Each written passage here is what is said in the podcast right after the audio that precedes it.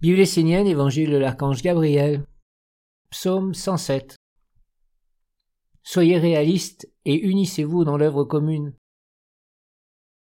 Vous, les Esséniens, je vous demande d'avoir les pieds sur la terre, de vous éveiller à la sagesse de votre mère.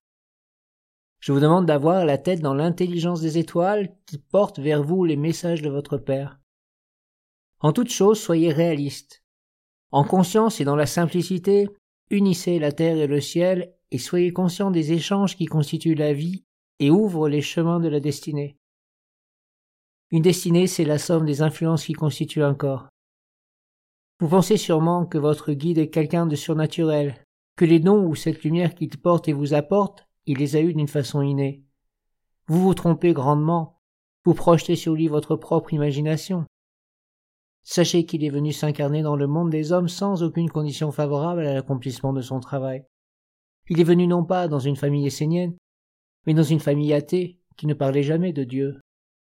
Il a vécu toute son enfance sans que personne ne voie ce qu'il porte en lui, et donc sans jamais pouvoir partager son désir de perfection. Personne ne le comprenait et ne pouvait même imaginer ce qui vivait en lui. On voulait le guider pour qu'il devienne un homme de la terre, un homme du monde, quelle souffrance pour lui. Tout a été fait pour qu'il prenne cette orientation. Dès qu'il l'a pu, à l'âge d'une vingtaine d'années, il s'est isolé et a cherché avec ardeur à retrouver sa vraie famille, le monde divin. À ce moment-là, il a commencé à travailler durement sur lui, pour devenir de plus en plus capable de servir la lumière. Sachez qu'il était comme vous, qu'il n'a eu aucune condition pour être ce qu'il est, et qu'il a dû travailler sur lui, tout réapprendre, car il n'avait aucun modèle devant lui. Je vous demande d'être réaliste, ne projetez pas sur lui votre image idéale de quelqu'un de surnaturel. Il a réellement besoin de vous pour réaliser son œuvre, comme des associés, des êtres qui ont une mission commune. Alors unissez-vous, mettez toutes les forces à l'œuvre, vos énergies, vos compétences pour que cette beauté de la nation essénienne puisse se réaliser à travers le monde entier, dans l'alliance de lumière, dans la fraternité, l'amour. Soyez forts, ne vous chamaillez pas pour avoir une place près du Maître. Unissez-vous et réalisez concrètement, car le temps des hommes est court et vous n'avez encore que peu de temps.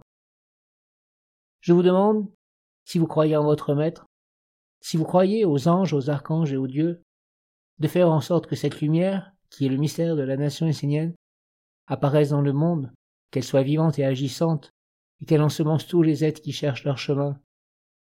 Je vous bénis, que l'eau de vos relations soit assouplie et allégée. Le mont Canigou vous remercie du geste que vous avez fait, il pensait qu'il ne se ferait pas, car en général les hommes font beaucoup de promesses, mais rarement ils vont jusqu'au bout et les réalisent. Il est étonné et ému de cette attention des Esséniens, et de cette volonté de réunir les différentes facettes de l'existence de la mer sur la terre. Que votre vie soit belle et que votre œuvre soit grande et fertile.